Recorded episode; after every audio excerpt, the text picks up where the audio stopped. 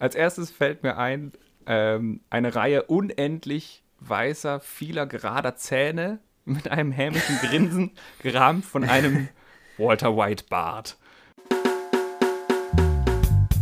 Ziemlich schlecht gealtert. Ein Podcast übers Älterwerden. Mit Christian und Roman.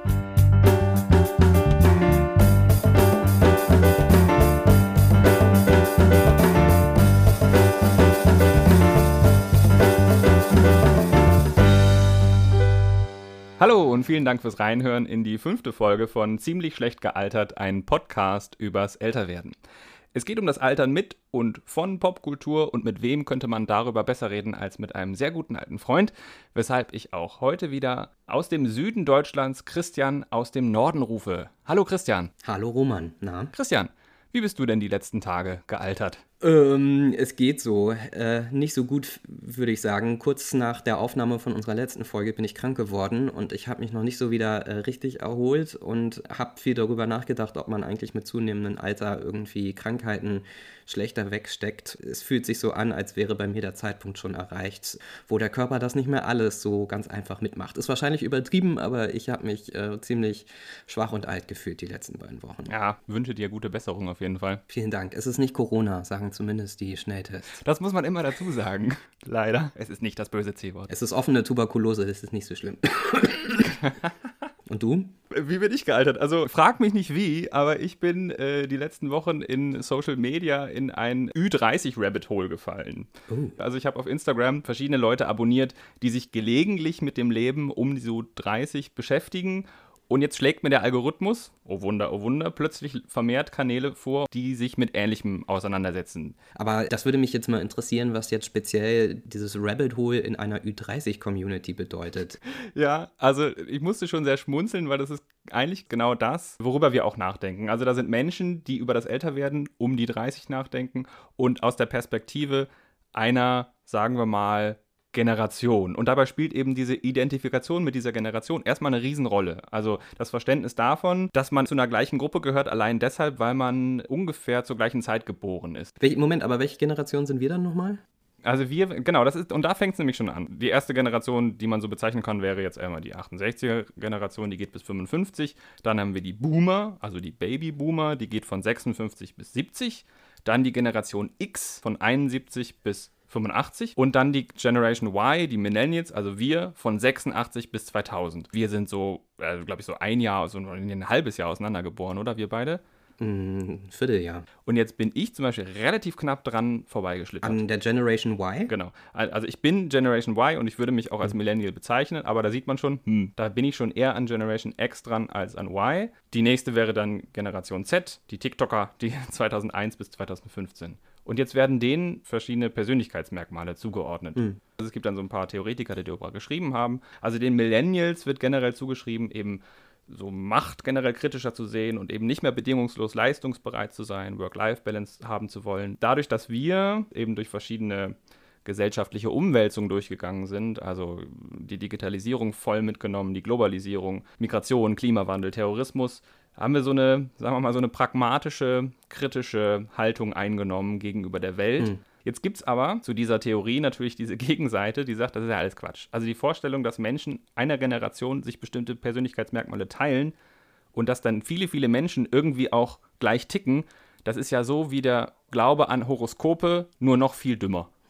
wow, okay. Wie siehst du das? Äh, wow, das ist eine sehr äh, fundamentale Kritik. Naja, ich kann den Ansatz schon verstehen, weil ich glaube, dieses, ähm, das immer genau aufteilen zu wollen nach Jahrgängen, das ist äh, eine äh, idealtypische Kategorie, die man in der Forschung irgendwie anwendet, weil man es irgendwie äh, einteilen und messbar machen muss, aber in der Realität lässt sich das, glaube ich, nicht immer so, so astrein trennen. Auf der anderen Seite glaube ich schon, dass es da Unterschiede gibt zwischen den Generationen, auch wenn die Übergänge da dann vielleicht fließend sind und äh, Ausnahmen die Regel bestätigen.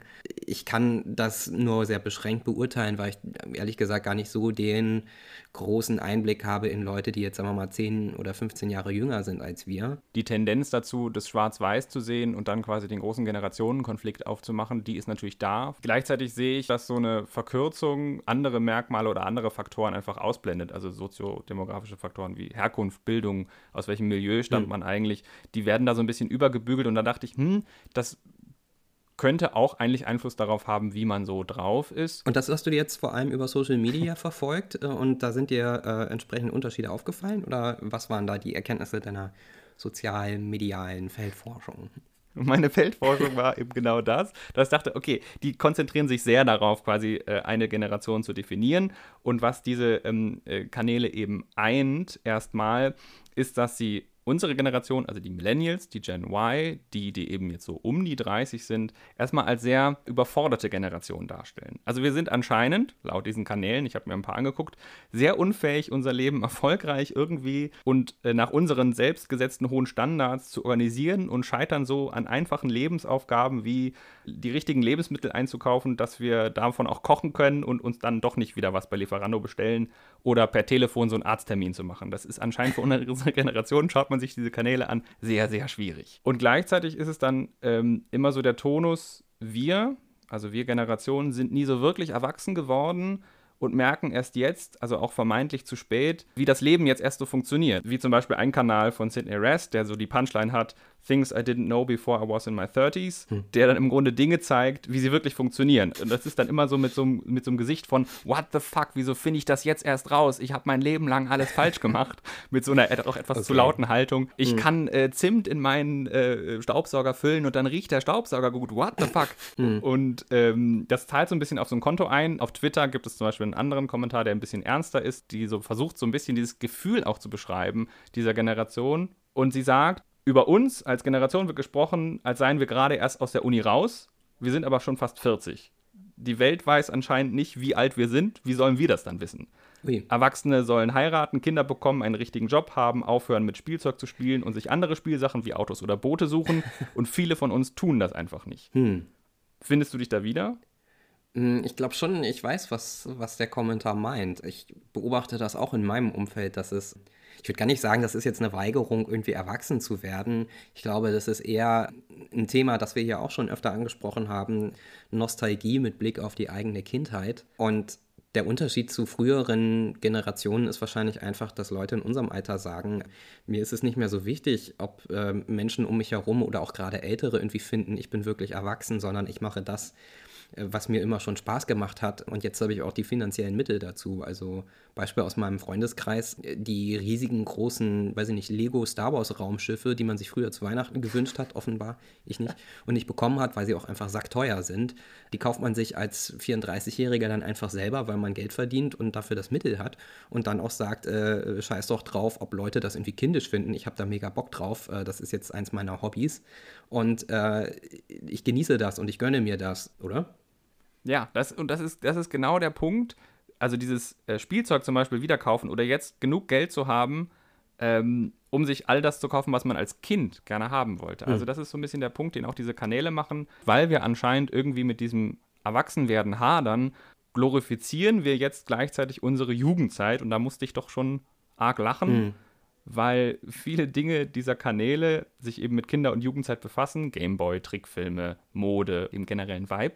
Und das ist ja auch so ein bisschen das, wie wir unseren Podcast gestartet haben, oder? Das stimmt. Da passen wir insofern natürlich sehr gut rein oder sind selber Kinder unserer Zeit. Aber ja. was mir natürlich da auffällt, ähm, dieses Gefühl von, vom Wiedererkennen, also dieses Retro-Gefühl, das ist jetzt bei diesen Kanälen sehr stark durch eine rosarote Brille, durch eine positive Brille gesehen. Mhm. Wir wollten ja so ein bisschen mehr reflektieren und mal gucken, ist das denn wirklich gut gealtert? Und das ist bei den Kanälen überhaupt nicht so. Mhm. Und dann frage ich mich, ist das wirklich noch Nostalgie oder ist das nicht schon Kitsch? Also Kitsch im Sinne von äh, einer Romantisierung, einer Glorifizierung oder einer Idealisierung von, in Anführungszeichen, der guten alten Zeit, mhm. die es so gar nie gab. Die erst dadurch entsteht, dass man eben diese Erinnerung so hochhält und dann sich langsam formt und durch diese Wiederholung von idealisierten Bildern erst zu einer guten alten Zeit wird. Popkultur benutzt das natürlich gerade sehr stark, um unserer Generation so zu signalisieren, ihr könnt das bei uns bekommen. Mhm. Jetzt sage ich mal, nur das Gerücht, dass Tobey Maguire oder Andrew Garfield im neuen Spider-Man-Film mitspielen könnten, führt dazu, dass ich sage, shut up and take my money, ich renne ins Kino und will unbedingt sehen, ob die wirklich da sind und heule fast, wenn dann in großer epischer Musik, Achtung, Spoiler, äh, diese Figuren als alte Spider-Mans wieder auftreten. ja, ich finde das auch verständlich und äh, klar, natürlich hat das irgendwie, wenn man es damit übertreibt, die, die Tendenz, irgendwie kitschig zu werden oder einfach nur zu nerven. Aber wir befinden uns ja auch in einem Zeitalter, wo man diese ganzen Erinnerungen mit äh, Leuten seines Alters so einfach teilen kann wie nie, was als wir noch jung waren ja nicht so ohne weiteres ging. Also ich glaube, das ist auch ein bisschen einfach der Effekt von Menschen in unserem Alter, die ähm, jetzt die Möglichkeit haben, über Social Media beispielsweise äh, gemeinsam in Erinnerung zu schwelgen. Wenn es diese Möglichkeit nicht gäbe, wäre das, glaube ich, auch nicht so verbreitet und dann wäre es auch nicht so ein heftiges Abgekulte. Oder dass Netflix irgendwie eine Serie produziert, wo es nur um Spielzeug aus den 90er Jahren geht und damit auch ganz bewusst eine bestimmte Gruppe angesprochen wird ja, das, äh, da denke ich dann auch irgendwie ganz schön übertrieben, aber es äh, funktioniert ja offenbar oder verkauft sich zumindest einigermaßen. Ja, weil es eben die, es ist die Generation, die jetzt Geld hat. Äh, mhm. Hast du schon da recht. Naja. Ja, früher war alles besser und früher war alles dann schön. äh, das haben wir ja nun schon häufig ist, das, wird mir hier alles zu viel, wenn mich wer sucht, ich bin schaukeln. So, genau, ähm, oh Gott. Aber Christian, wir wollen ja heute ähm, auch über was anderes reden und so viel kann ich verraten. Wir reden auch über die gute alte Zeit des linearen Privatfernsehens und da hast du was vorbereitet. Da habe ich was vorbereitet. So viel möchte ich jetzt schon mal sagen. Es geht um eine Sendung, die Menschen in unserem Alter wahrscheinlich äh, irgendwie auf jeden Fall gesehen haben und nicht daran vorbeigekommen sind. Um was genau es geht, das lösen wir in wenigen Sekunden auf nach ein paar Takten Musik. Wir haben schon über fiktionale Fernsehserien gesprochen, aber noch nicht über Unterhaltungsshows und äh, das ändern wir mit der heutigen Ausgabe. Es geht, der ein oder die andere hat es vielleicht schon geahnt, um Stefan Raab und TV Total. Und die Frage, ob beides gut oder schlecht gealtert ist. Äh, Roman, Du kennst Stefan Raab und du kennst die Sendung. Was fällt dir als erstes dazu ein, zu diesen beiden Schlagwörtern? Als erstes fällt mir ein, eine Reihe unendlich weißer, vieler gerader Zähne mit einem hämischen Grinsen, gerahmt von einem Walter White Bart. Wie, wie heißt er genau? Ich habe es versucht zu googeln. Äh, Goatee. Goatee. Ich, ne? Ah ja, stimmt. Oh Gott. Und ähm, äh, Stefan Raab ist ja so ein bisschen so das Zugpferd von ProSieben in meiner Erinnerung, was Entertainment für junges Publikum angeht. Das würde als erstes bei mir äh, klingeln. Ja. Wie ist es bei definitiv. dir? Definitiv. Ich habe ähm, äh, drüber nachgedacht, wann ich eigentlich das erste Mal von Stefan Raab gehört habe und mir ist es auch tatsächlich wieder eingefallen. Ich kann mich noch sehr genau daran erinnern. Ich kann es, glaube ich, sogar auf ein konkretes Datum legen. Ähm, es war der Sommer 1996, ich glaube Juni. Anfang Juni. Ähm, genau, es war 1996. Ich hatte noch keine Freundin, die weg war und sich gebräunt hat, sondern ich war im Grundschulalter bei meiner Oma zu Besuch und es war für mich ein ganz besonderer Tag, weil die einzige äh, Fernsehsendung, die ich damals sehen durfte, die Sendung mit der Maus, äh, hat 25-jähriges Jubiläum gefeiert. Oh Gott, damals und schon. es ist ewig her. Das war ein so besonderer Tag, dass ich auch bei meiner Oma das dann im Fernsehen sehen durfte. Und das war eine Sondersendung zur Sendung mit der Maus. Ist auch der damalige WDR-Intendant äh, aufgetreten in Köln. Großes Fest und so, ganz viele Leute. Und in dieser Sondersendung ist auch ein junger Mann mit so einer ganz schlimmen Gelfrisur und einer Hornbrille aufgetreten und hat ein Lied über die Maus zum Besten gebracht. Hier kommt die Maus. Und das war der junge Stefan Raab. Das war nicht sein erster Fernsehauftritt, aber das war äh, auch so im Rückblick äh, sicherlich einer der Auftritte, der dafür gesorgt hat, dass er auch einem breiten Publikum bekannt geworden ist. Dann habe ich viele Jahre äh, von Stefan Raab, zumindest in meiner Erinnerung, erstmal nichts gehört, bis er dann mit TV total zurückkam. Kennst du diesen Auftritt oder kennst du dieses Lied von ihm, das er damals gemacht hat? Hier kommt die Maus. Ja. Ja, das ist lustigerweise, was ja viel bei Stefan Raab übrig geblieben ist, bei mir die Musik. Also die, ja, da ja, können wir gleich nochmal drüber auch. reden. Aber auf jeden Fall. Äh, vielleicht erstmal für die ganz Ahnungslosen. Wer ist denn Stefan Raab? Ja, also eigentlich erübt sich die Frage, äh, ich glaube, es kennen ihn wirklich sehr, sehr viele ja. Leute. Ähm, seine Biografie ist ja nun auch oft schon äh, vorgestellt worden. Viele Leute finden es interessant, dass er eigentlich gelernter Fleischer ist, in seinem äh, elterlichen äh, Metzgerbetrieb eine Ausbildung gemacht hat in Köln, äh, hat mal Jura studiert und das dann erfolgreich abgebrochen und hat sich in jungen Jahren äh, auch schon viel mit Musik beschäftigt und zum Beispiel Werbejingles produziert und auch schon damals Musik für andere Künstler, anderes 90er-Jahre-Phänomen, die Prinzen zum Beispiel. Beispiel. Ach, echt? Und wow. seinen Durchbruch hatte er dann ähm, aber, oder seinen, seinen ersten richtigen Fernsehauftritt hatte er beim damaligen Musiksender Viva wo er, so erzählt er es selber, eigentlich nur hingegangen ist, um denen seine Musikjingles zu verkaufen. Und äh, sie haben ihn dann aber gleich da behalten und als Moderator gecastet für seine erste eigene Sendung äh, Vivasion ich habe das, muss ich ehrlich sagen, damals, als das ausgestrahlt wurde, nicht mitbekommen, weil ich glaube, ich auch einfach noch ein bisschen zu jung war. Ja. Menschen, die ein paar Jahre älter sind als wir, die äh, haben das wahrscheinlich schon aktiv im Fernsehen gesehen. Ich habe es mir dann über YouTube nochmal angeguckt. Es ist wirklich äh, unfassbar, wie trashig diese Sendung damals war und natürlich heute noch umso mehr wirkt. Äh, er hatte immer so ein, sah aus, als würde er es in irgendeinem Keller produzieren, also eine ganz billige äh, Kulisse. Er hat die Sendung immer damit begonnen, dass er durch so eine Papierwand gebrochen ist. Also da, wo andere Leute vielleicht durch einen Vorhang kommen äh, oder eine Tür aufgeht, ist Stefan Raab immer durch Papier so, hat er so durchgeschlagen und damit die Bühne betreten. Ganz witzig. Und was diese Sendung damals schon ausgezeichnet hat, ist, dass er extrem respektlos äh, auch mit seinen Gästen, die er eingeladen hat, äh, umgegangen ist.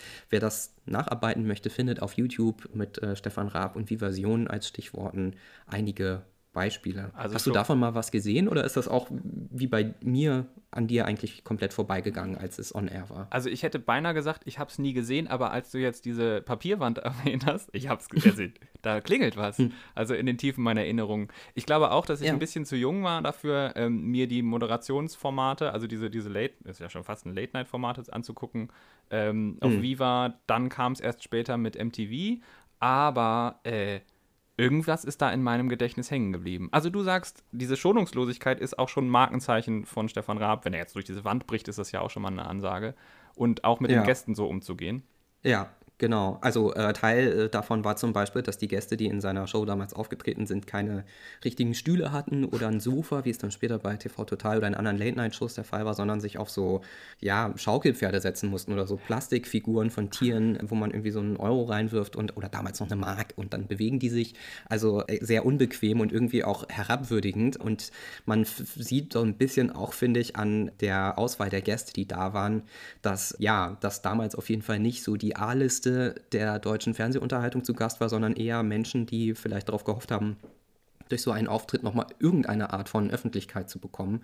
Bisschen traurig zum Beispiel Falco, äh, der Sänger, dessen Karriere dann eigentlich in den 90ern wenn man jetzt mal ganz ehrlich ist, dann doch auch eher schon vorbei war, war da zu Gast und äh, wenn ich mir das heute angucke, dann tut mir das so ein bisschen in der Seele weh, weil ich irgendwie denke, die hatten damals das Gefühl, sie müssen das machen.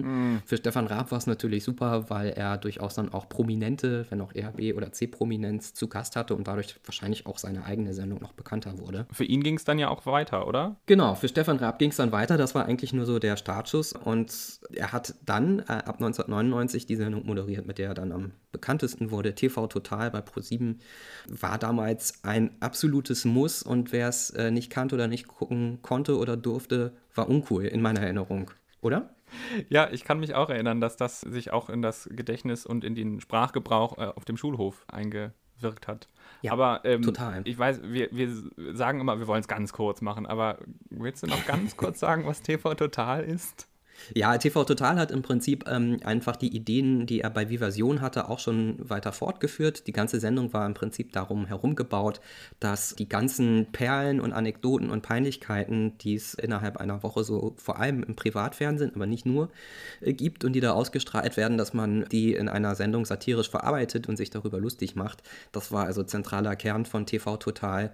Eigentlich ein satirischer äh, Anspruch oder medienkritischer Anspruch könnte man sogar ein bisschen gestellt sagen sagen, faktisch war es dann häufig sehr platter, sehr beleidigender Humor, der aber absolut durchgeschlagen ist. Und muss man auch mal anerkennend irgendwie sagen, Stefan Raab hat auch wirklich im Schlamm getaucht, kann man sagen, und die Abgründe des Privatfernsehens komplett ausgelotet. War natürlich sehr dankbar für ihn, dass es sowas gab, wie beispielsweise RTL 2, wo er jede Menge Material für seine Sendung entdeckt hat. Und das war so Dreh- und Angelpunkt von TV Total. Also es war eigentlich das normale Late-Show-Format, was äh, also ein Monolog, äh, Live-Gäste und so alles dabei hatte, nur dass es nicht um die ja. tagesaktuellen Nachrichten geht, sondern dann um das Fernsehgucken an sich im Fernsehen. Also deshalb ja auch TV genau. total, also die volle Breitseite Fernsehen. Und darauf sind dann auch so, ach stimmt, wenn du es jetzt sagst, das gab es vorher nicht, darauf sind dann auch so Formate wie Switch TV und so erst aufgesprungen. Also so diese, das Selbstverwursten. Oder? Du meinst Switch oder Switch Reloaded dann? Genau, Switch Reloaded. Ja. Ich kann mich noch erinnern, dass es dann dazwischen auch immer eine ganze Menge Werbung gab, was dann nochmal ja. dazu kam. Auch äh, wieder ein großer Unterschied zu heute. Ne? Also heute hast du einfach vielfach Sendungen oder Shows, für die du dann in irgendeiner Weise bezahlst und dafür aber eben werbefrei sie gucken kannst.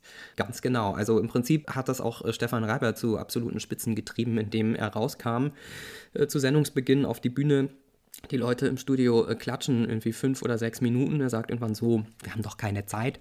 Dann sagt er zwei lustige Sprüche auf, kündigt an, was als nächstes kommt und dann kommt erstmal wieder fünf Minuten Werbung. Ein ganz anderes Sehverhalten damals, was man aber billigend in Kauf genommen hat, um diese Sendung sehen zu können und mit dabei zu sein. Jetzt lief diese Sendung, wenn ich mich richtig erinnere, 16 Jahre? Bis 2015. Ah, wow. Das sprengt jetzt natürlich den Rahmen, das alles Revue passieren zu lassen.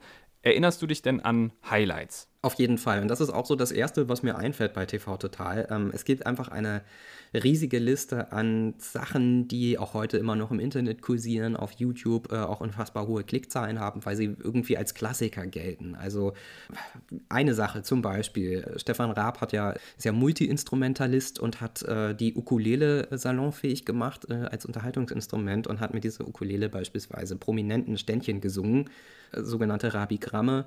Es gibt wirklich Auftritte, die auch heute noch ja einfach unfassbar witzig sind. Zum Beispiel seine Nemesis Dieter Bohlen, für den er immer auch eine öffentlich gepflegte Verachtung gehegt hat. Dem rennt er bei irgendeinem Empfang, glaube ich, hinterher mit der Kamera und der Ukulele, äh, um ihm dann ein Ständchen zu singen. Und diese Ständchen waren natürlich nie besonders nett, sondern immer irgendwie beleidigend und herabwürdigend. Aber gerade bei jemandem wie Dieter Bohlen kommt das Ganze natürlich dann auch irgendwie witzig rüber. Da gibt es jede Menge von. Harald Schmidt hat da auch mal eins gesungen.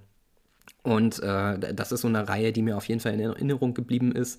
Überhaupt, Stefan Raabs Obsession mit Dieter Bohlen hat äh, merkwürdige Früchte getragen, äh, als Dieter Bohlen seine Autobiografie auf CD eingesprochen hat als Hörbuch, hat wahrscheinlich nicht Stefan Raab selber, sondern ein kompetentes Redaktionsteam äh, die lustigsten Sätze aus diesem Hörbuch herausgesucht.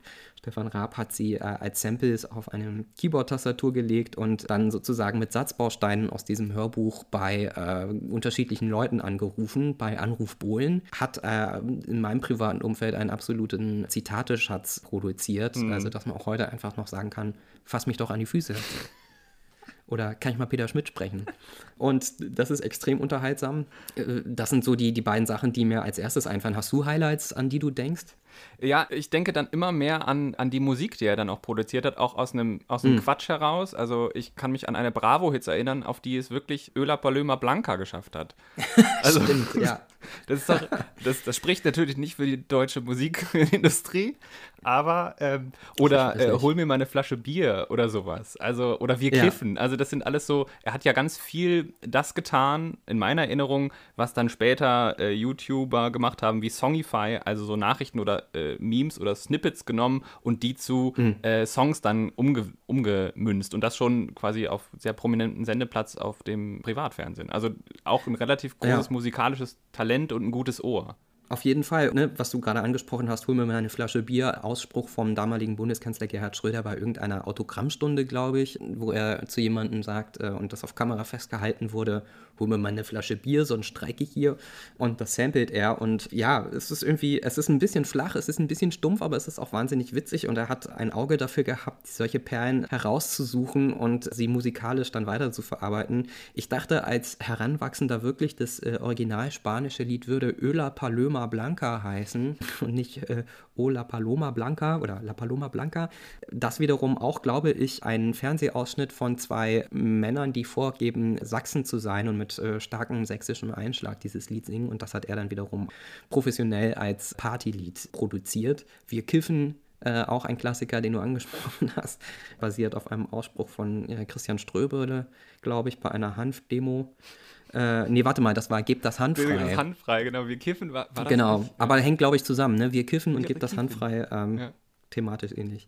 Äh, genau, also auch das war einfach auch damals schon faszinierend zu sehen, wie jemand eigentlich aus äh, Schwachsinn oder ja, so völlig belanglosen Dingen tatsächlich musikalisches Gold auch zaubern kann oder Unterhaltungsgold zumindest. Ich erinnere mich, äh, muss ich ehrlich sagen, an zwei Dinge noch ganz besonders. Das ist einmal dieses Nippelboard was er hat ja so einen ja. rumfahrenden Tisch als Moderator und da sind ganz viele kleine Buttons und wenn er da drauf drückt, dann wird immer so ein kurzer Ausschnitt aus einer Fernsehsendung gezeigt Und das wird dann immer als Kommentar verwendet. In der YouTube-Kultur, natürlich ist das äh, sehr verbreitet und auch Jan Böhmermann benutzt das jetzt, aber das war, glaube ich, das erste Mal, dass ich das gesehen habe, in dieser Geschwindigkeit immer so Schwachsinnskommentare zusammenzubasteln. Und das ist so eine Technik von Sampling, ja. die ich ähm, sehr jugendlich fand damals. Ja, total. Und, Hat ja, ja. Im, Im, Prinzip auch Meme-Kultur vorweggenommen. Ne? Also als Voll. Kommentar einfach irgendwie ein Fernseh-Bewegtbild-Video im weitesten Sinne zu posten. Er hat das gedrückt. Heute postet man das dann auf äh, Instagram oder Twitter oder in Online-Diskussionen oder wie auch immer. Und die standen dann auch für sich. Also auch das hat sich in meinen Sprachgebrauch eingebürgert. Äh, äh, ich trinke einen Sekt vielleicht. ja, heute noch sehr, sehr lustig. Und was mir noch äh, in Erinnerung geblieben ist, ist quasi dieser hyperironische Off-Kommentar bei Straßeninterviews oder bei Beiträgen, also der quasi über die eigentlichen Formate gelegt und ähm, das ist immer so eine hyperironische Stimme, richtig. Ja, genau so hat er gesprochen, ja. ja. Daran erinnere ich mich. Also es sind wirklich äh, viele Highlights dabei, so im Rückblick, alles auch Sachen, die, in, die es vorher so nicht gab. Also er hat wirklich, glaube ich, das muss man einmal irgendwie würdigend festhalten, TV-Geschichte geschrieben, weil er einfach extrem innovativ war, auch extrem unverschämt und beleidigend beleidigend, aber eben auch damit eine Unterhaltungsform geschaffen hat, die es so vorher so direkt nicht gab. Jetzt haben wir ja schon festgestellt, Erinnerung kann ja auch glorifiziert werden, indem man sich nur an das Gute erinnert. War denn alles ja. so gut bei TV Total? Nein, und da muss ich wirklich sagen, dass bei dem Versuch herauszufinden, was nicht so gut war, mir doch sehr bewusst geworden ist, dass genau dieses Problem, das du, oder Phänomen vielleicht erstmal, das du gerade ansprichst, auch bei mir sich so durchgesetzt hat. Man denkt an die guten Sachen und feiert das, was äh, extrem witzig war und das, was auch heute noch lustig ist, droht aber darüber zu vergessen, das Ganze vielleicht so ein bisschen im Rückblick auch kritischer zu betrachten. Und das finde ich bei Stefan Raab und TV Total extrem auffällig, dass es da so zwei Seiten gibt. Die eine, die positive, haben wir besprochen. Die andere wird auch, finde ich, jetzt sieben Jahre nach Ende dieser Sendung noch nicht so wirklich breit rezipiert oder besprochen, was auch daran liegt, dass die Sendung natürlich äh, so nicht mehr existiert.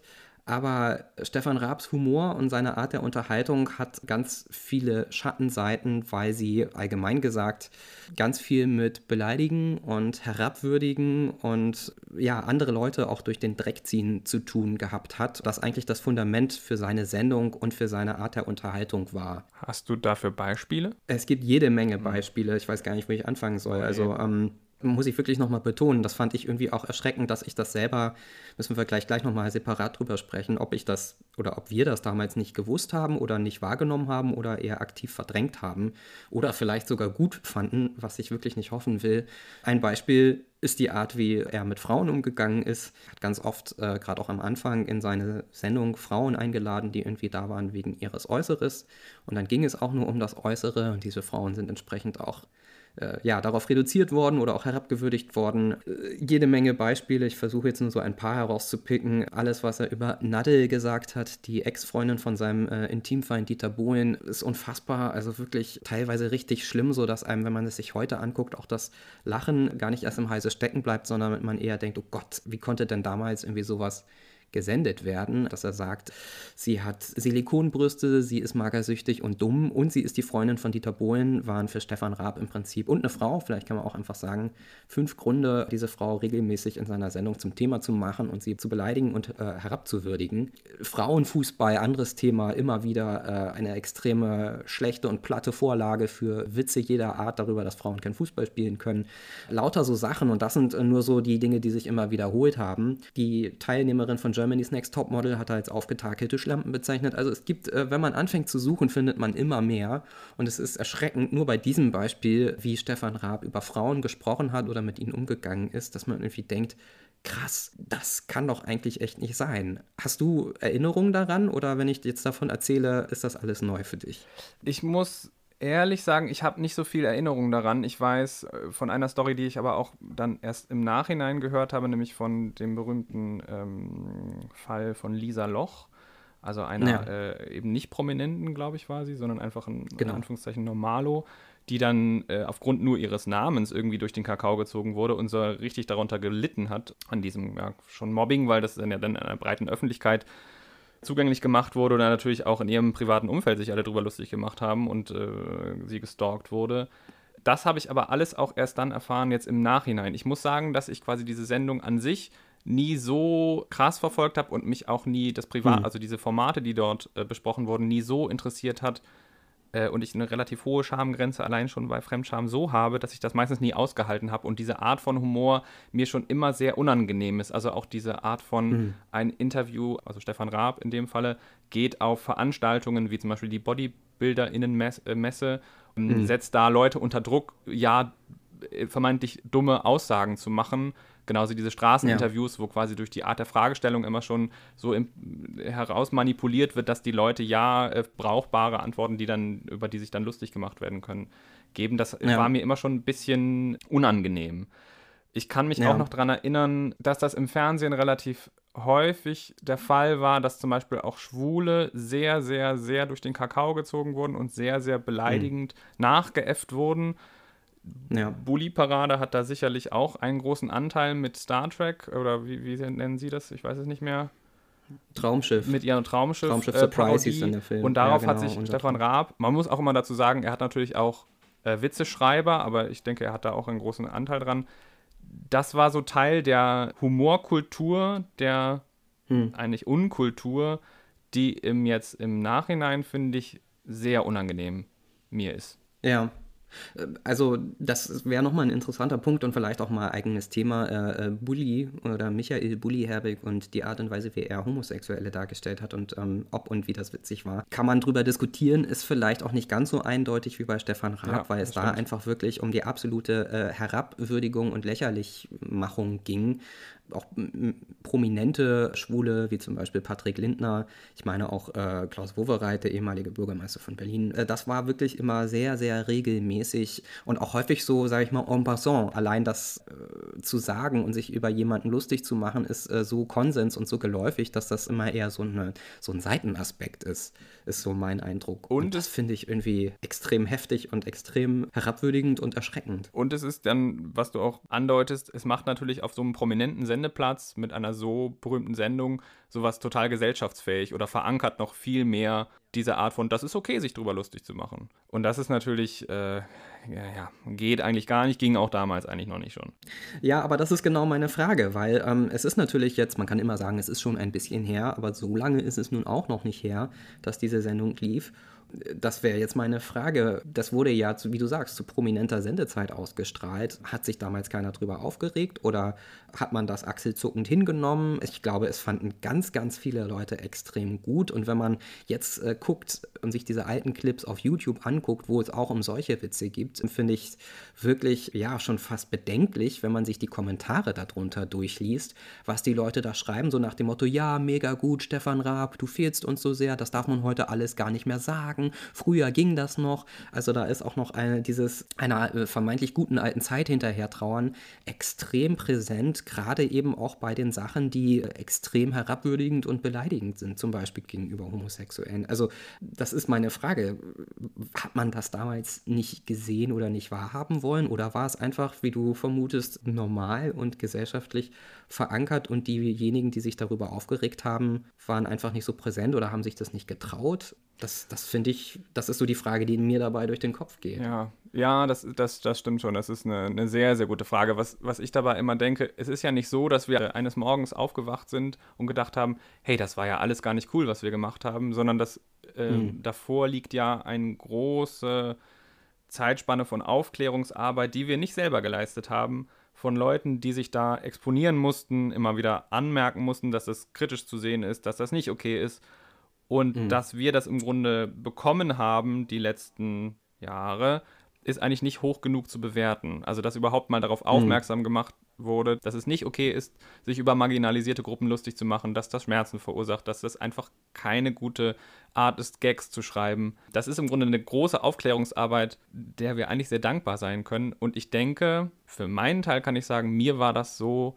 in meiner Jugendzeit nicht klar. Ja, also ich, ich habe einen ähnlichen Gedanken gehabt. Ich meine, ähm, ich will mich hier nicht verteidigen oder uns. Äh, wir waren damals jünger, aber das ist äh, natürlich keine Entschuldigung. Ich habe das auch damals äh, gar nicht so oft gesehen, wie es andere gemacht haben. Also ich fand die, die Sendung witzig, aber so oft habe ich sie tatsächlich nicht gesehen. Gleichwohl ist sie ja irgendwie so eine Kollektiverinnerung unserer Generation und man kann sich das auch heute ja alles auch noch im Internet angucken. Also ich habe tatsächlich erst viele klassische Dinge dann entdeckt von Stefan Raab, auch die guten, als es dann Verbreitung davon auf YouTube gab beispielsweise. Aber ich würde sagen, so ehrlich muss man schon sein, es ist eigentlich auch schon damals klar gewesen, dass das eigentlich nicht okay ist und dass man selber zum Beispiel auch nicht Zielscheibe von solchen Witzen sein möchte.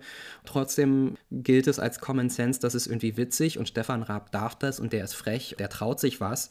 Und äh, eigentlich muss man aber unterm Strich sagen, es war echt nicht okay und es ist äh, echt beschämend, äh, sich diese Sachen heute anzugucken. Es gibt übrigens einen, einen sehr guten Artikel, äh, den ich empfehlen möchte, von äh, Matthias Schwarzer, der für RND, fürs Redaktionsnetzwerk Deutschland, äh, speziell einen Blick nochmal darauf geworfen hat, wie Stefan Raab mit Homosexuellen umgegangen ist in seiner Sendung. Es gibt einen furchtbaren Beitrag, Stefan Raab bei der Schwulen WM.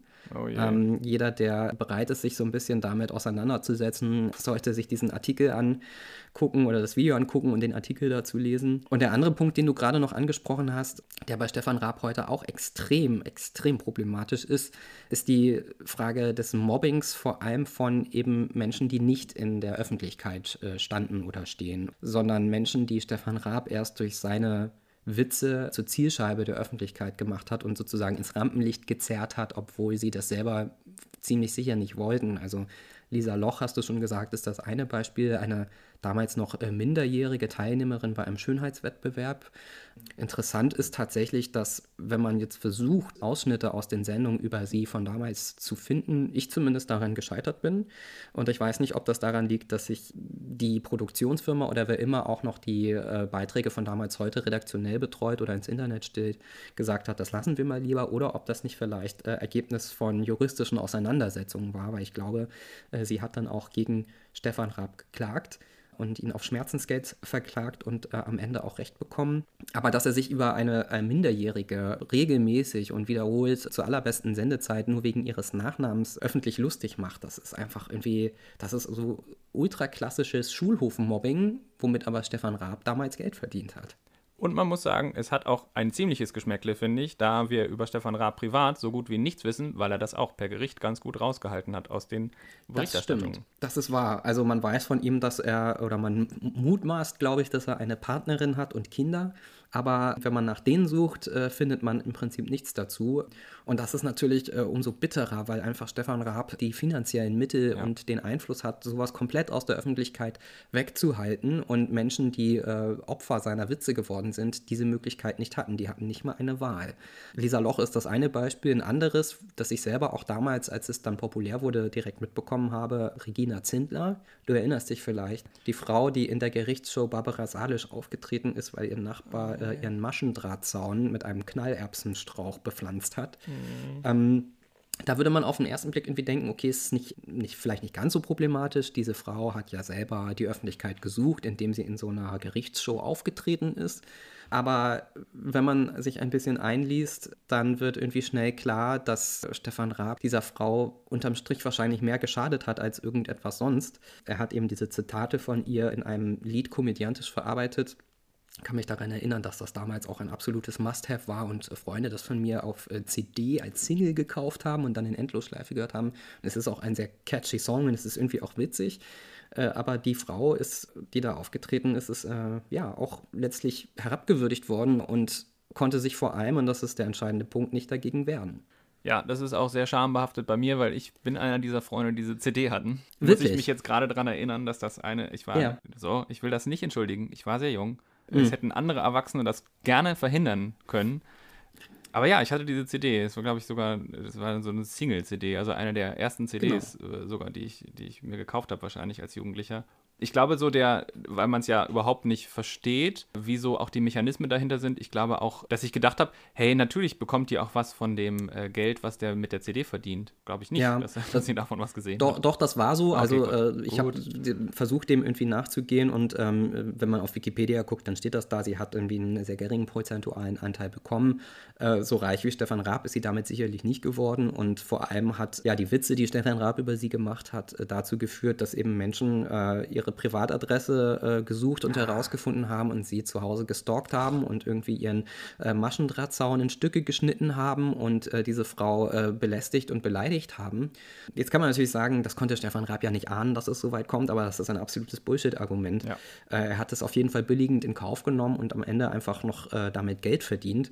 Und gerade das ist irgendwie so das Beispiel, das dann doch auch relativ close to home ist für mich, weil ich dieses Lied damals kannte und es gut fand und es witzig fand und mir darüber früher einfach keine Gedanken gemacht habe. Und da hat speziell dieses Lied und die ganze Geschichte drumherum und Stefan Raab unterm Strich ist, was das betrifft, einfach extrem schlecht gealtert, äh, würde ich sagen. Und ja. Das wäre so ein ja. abschließendes äh, Urteil über TV Total vor allem und nennen wir es mal die Kunstfigur Stefan Raab, dass das nicht gut gealtert ist.